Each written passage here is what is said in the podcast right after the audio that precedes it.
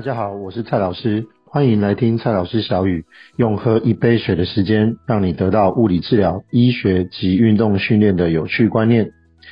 手机陪我上厕所，脚麻是代价。那让我们来谈谈上厕所脚麻的问题吧。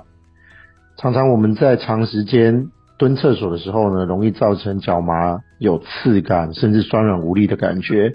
通常这种十五分钟到三十分钟以上的蹲厕所动作呢，很容易引起这些神经的症状，到底它的原因在哪里呢？目前我们大概有几个可能的分类。首先，第一个，不良或过长时间前倾的姿势，其实容易造成脊髓鞘内的压力增加。那这样脊髓鞘内的压力增加呢，就会让整个脊柱的压力相对变大，也有可能会合并椎间盘的挤压，然后向后呢引起神经的压迫。另外一种可能性呢，是不良而且过长时间的前倾姿势，它也可能造成我们骨盆区域血流的一些限制。那这个血流一旦产生一些限制之后呢，对这个区域的供血不良，有可能产生一些缺血的状况。那缺血的状况就会影响这周边神经的一个功能，引起一些失能的情形，而引起这些神经的症状。那这个概念就跟我们平常有的时候在桌子上趴着睡觉，压住我们的手，也可能会因为压迫这些血管，限制我们的血流，而造成一些麻痹的现象出现。从这里大概就也可以想到，大概的主要原因就是因为这个不良而且过长的前倾时间造成的一个问题。那一般来说，瘦的人也可能更容易会因为这样子的状况。引起这些挤压跟症状的发生，那为什么呢？因为我们周边的神经非常需要一些脂肪啊，或者是肌肉的厚度来缓冲我们直接的挤压。那瘦的人通常就会更容易因为神经的暴露而引起这些挤压的症状。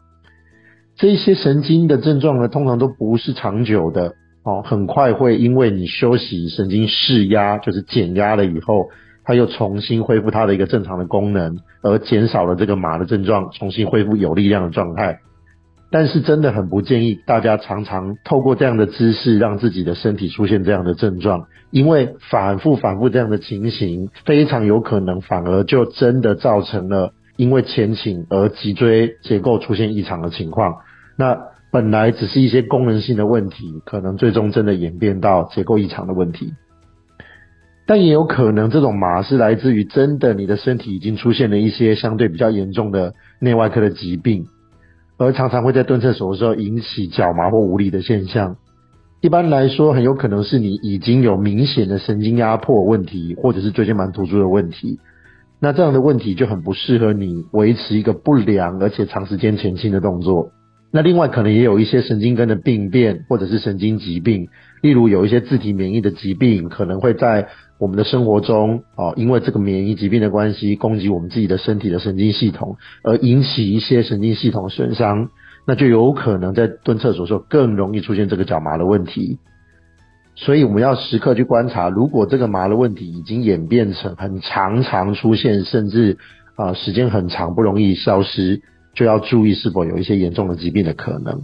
总之呢，有几个点希望提醒大家做注意的。第一个，蹲厕所时间真的不能够太长，一般建议是十分钟以内。再来呢，要有正确的蹲姿，让我们的骨盆底可以真的放松，让我们的排便可以更顺畅。所以，如果我们坐的这个马桶的位置，位置太高，有可能会让我们更不容易放松我们的骨盆底。这个时候可以考虑在脚底下面垫一个这个小椅子啦，或者是小台机啊，好，可能可以让这个我们的蹲姿啊形成一个比较好的角度，让我们排便更顺畅，就不会便秘啦，或者是不容易排泄而需要在这个马桶上蹲得太久。再来就是减少做其他的事情，例如在马桶上面看书啦、看手机啊等等的。那如果可以的话呢，也在这个蹲厕所的时候，一小段时间就稍微改变一下我们的姿势来减压。那这个当然是可能啊、前面的状况我们没办法达成，那至少要蹲久一点的时候，是可以改变一下姿势来减压的。再不行的话呢，当然是最后一步啦。好，那这个也是台湾相对比较少看到的，就是真的有需要的时候，我们其实可以在马桶上面垫上软垫。